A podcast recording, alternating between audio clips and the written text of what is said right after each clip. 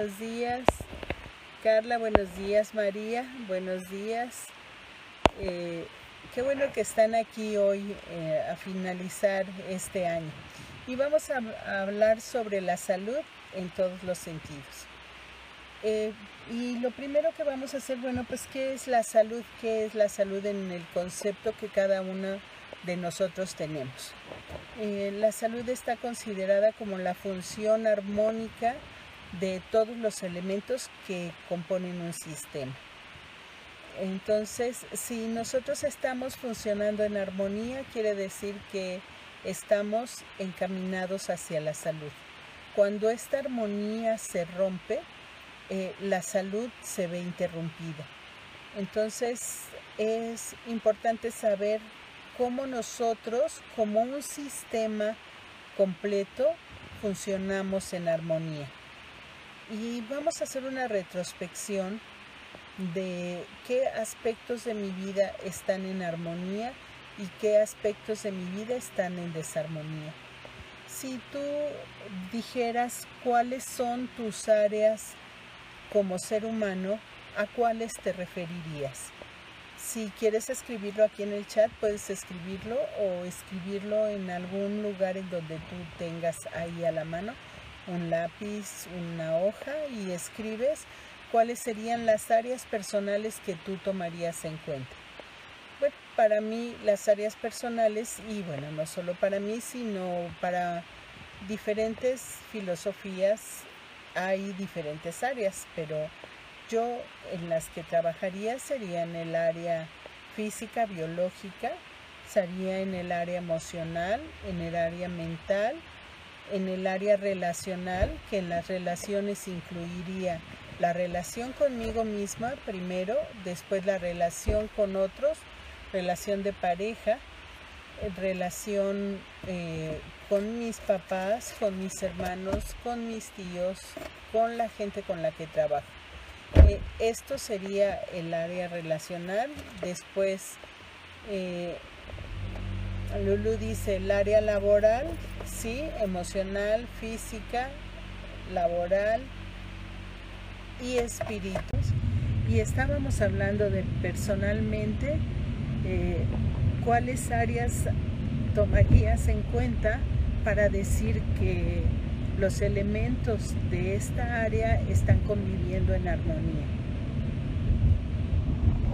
Entonces, ¿cuáles elementos en tu área personal considerarías importantes? Ya decíamos que era la física, biológica, que era la emocional, la mental, laboral, relacional y espiritual. ¿Cómo sabemos si estas están conviviendo en armonía? Bueno, pues si eh, funcionan unas en concordancia con otras de una manera adecuada de acuerdo a donde tú quieres llegar. ¿A dónde quieres llegar? ¿Qué quieres hacer? Por eso es importante saber qué objetivos tienes. Y voy a ponerte un ejemplo. Como una persona que tiene una afección de salud y quiere llegar a normalizar la salud para sentirse mejor. Y vamos a suponer que tiene el nivel de azúcar en sangre de la glucosa alto. ¿Qué medidas tendría que tomar para que esto se equilibre y la salud biológica pueda estar en buena armonía con las demás áreas? Fíjese que yo en una ocasión, eh, cuando mis hijos eran muy chicos, quería yo que recibiéramos una terapia familiar porque nosotros, su papá y yo nos estábamos divorciando. Entonces pedí una cita con una psicóloga que me recomendaron y la señorita que me contestó me dijo, sí, le agendo la cita para tal día le pido por favor que traiga un examen de orina de cada uno de ustedes. yo como estaba hablando por el teléfono dije, la señorita se está equivocando, o sea, yo quiero una consulta con la psicóloga y le dije, le dije, pero yo lo que quiero es una cita con la psicóloga y dijo, sí, este, sí, así lo pide la licenciada, que usted traiga un examen de orina de, de cada uno de ustedes. Entonces, este, pues así lo hice, le, le, llevé un examen de orina de cada uno de nosotros y cuando iniciamos la consulta ella me dijo, lo que sucede es que cuando algo en el cuerpo está alterado, eh, el cuerpo, la mente, la emocionalidad no funciona bien. Por eso es por lo que yo le pido el examen de orina. Y entonces dijo, bueno, pues este, aquí tengo los exámenes de orina y veo que todo está equilibrado y que está bien, entonces no hay ningún problema en ese sentido. A mí me sorprendió lo que ella dijo y sin embargo con el tema que estamos hablando en este momento es, vemos como un profesional de la salud emocional y mental puede decir eh, necesito un análisis de orina para saber que todo está bien. Ella, ella me decía, no tiene usted una idea cómo altera la función emocional el que alguien tenga una infección en la orina altera muchísimo. Entonces, esta persona que de la que estamos poniendo el ejemplo que tiene la glucosa alta en sangre, ¿ustedes creen que pueda afectarle a nivel emocional, a nivel mental, su desempeño con las otras áreas personales? No estamos todavía llegando a lo relacional con otra persona. Estamos hablando de la salud personal, que es la función armoniosa de todas las partes de un sistema. Entonces, si esta persona tiene alterado su nivel de glucosa en sangre, ¿cómo afectará a su, a su emocionalidad? Y entonces aquí la pregunta sería, ¿qué es, ¿qué es primero, el huevo o la gallina? Porque para que esta persona llegue a tener el nivel de azúcar o de glucosa alterado en su sangre, ¿qué tuvo que haber pasado emocional y mentalmente? Entonces, la observación es qué necesito hacer para que mis áreas se puedan relacionar armoniosamente.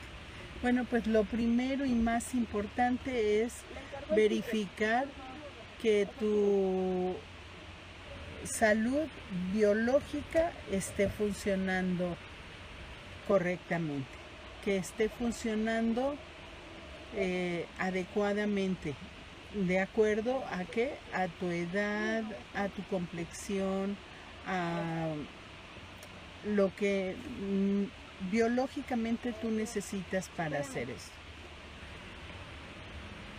Dime si queda claro el ejemplo, si tú necesitas eh, este, hacer algo con respecto a tu salud que armonice tu área biológica, física biológica.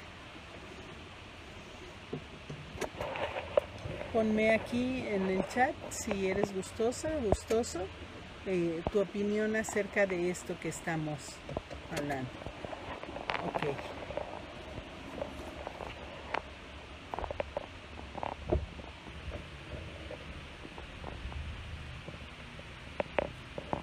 Muy bien, entonces si yo veo mi área biológica mi, y ahora voy a analizar mi área emocional. Esta área emocional que es determinada por mi biología, pero también por mi convivencia, mi diario estar, mi diario actuar, mi diario convivir. Dice Carla, sí, muy claro, en mi caso creo que tengo que mejorar mi microbiota intestinal. Ok, y fíjate Carla, este, qué buen ejemplo pones en este momento porque no sé si saben que la microbiota intestinal está determinada por la manera en la que yo nací, pero o sea, en la que cada uno de nosotros nació, pero además si mi mamá me amamantó o no me amamantó y cuánto tiempo me amamantó. ¿Por qué? Porque en el momento en el que nosotros nacemos, se determinan el tipo de bacterias que tendremos en nuestra microbiota intestinal. Y muchos de ellos son los que nos permiten digerir las emociones. Sí, digerir las emociones. Cuando alguien está indigesto, mucha gente dice, me, ay, me cayó mal tal alimento. Pero cuando estés indigesto, piensa que no estoy digiriendo emocionalmente, que no me puede pasar por el cuerpo sin que se atore, que está determinando en mí esta mala digestión. Entonces vemos cómo se enlaza la salud biológica con la salud emocional. Porque entonces, si depende de cómo naciste, si depende de si te amamantó tu mamá o no, esto determinará el tipo de bacilos que tú tienes en la microbiota y que permite hacer la digestión. La buena noticia es que puedes instalarlos. Si no se instalaron en aquel momento, puedes instalarlos en este momento y lo que tendrías que hacer es consultar a un médico que te va a hacer un análisis, por supuesto que tendría que ser un médico que, está que esté de acuerdo con esta nueva medicina y que te recete lactobacilos o bacilos de grado eh, médico para que se instalen en tu microbiota intestinal. Aquí, de aquí podemos desprender esta función armónica entre lo biológico y lo emocional. Entonces, si yo biológicamente me siento bien, emocionalmente puedo relacionarme mejor. ¿Con quién? Primero conmigo mismo. Y aquí viene el cómo me trato, cómo me doy salud a mí mismo. Soy compasivo, soy comprensivo, me acepto, acepto las situaciones como son. En el maratón, no sé si estás haciendo el maratón de intercambio de amor, el Maratón Guadalupe Reyes que empezamos el 12 de diciembre con la invitación al maratón y que vamos a terminar el 6 de enero. Hay ejercicios específicos que te comparto para que hagas y que acrecentes este amor por ti mismo y por los demás. Y en el episodio de hoy vas a encontrar en este maratón el cómo tú puedes asentir a las cosas como son y a la vida como es. Eh, se dice que esta es la primera fuerza del amor que nos permite de todas las demás fuerzas equilibrarnos y equilibrar las situaciones externas. Entonces te invito a que también disfrutes de este maratón si hacemos maratón de relaciones, maratón de comida, maratón de bebida, pues hagamos este maratón de intercambio de amor, que con todo gusto lo estoy compartiendo para ustedes. Y lo estoy haciendo personalmente también, por supuesto. Bueno, entonces ya vimos cómo lo biológico influye en lo emocional. Y ahora vamos a ver a lo mental cuando una persona no se siente bien físicamente, ¿qué, ¿qué tipo de pensamientos crees que tiene?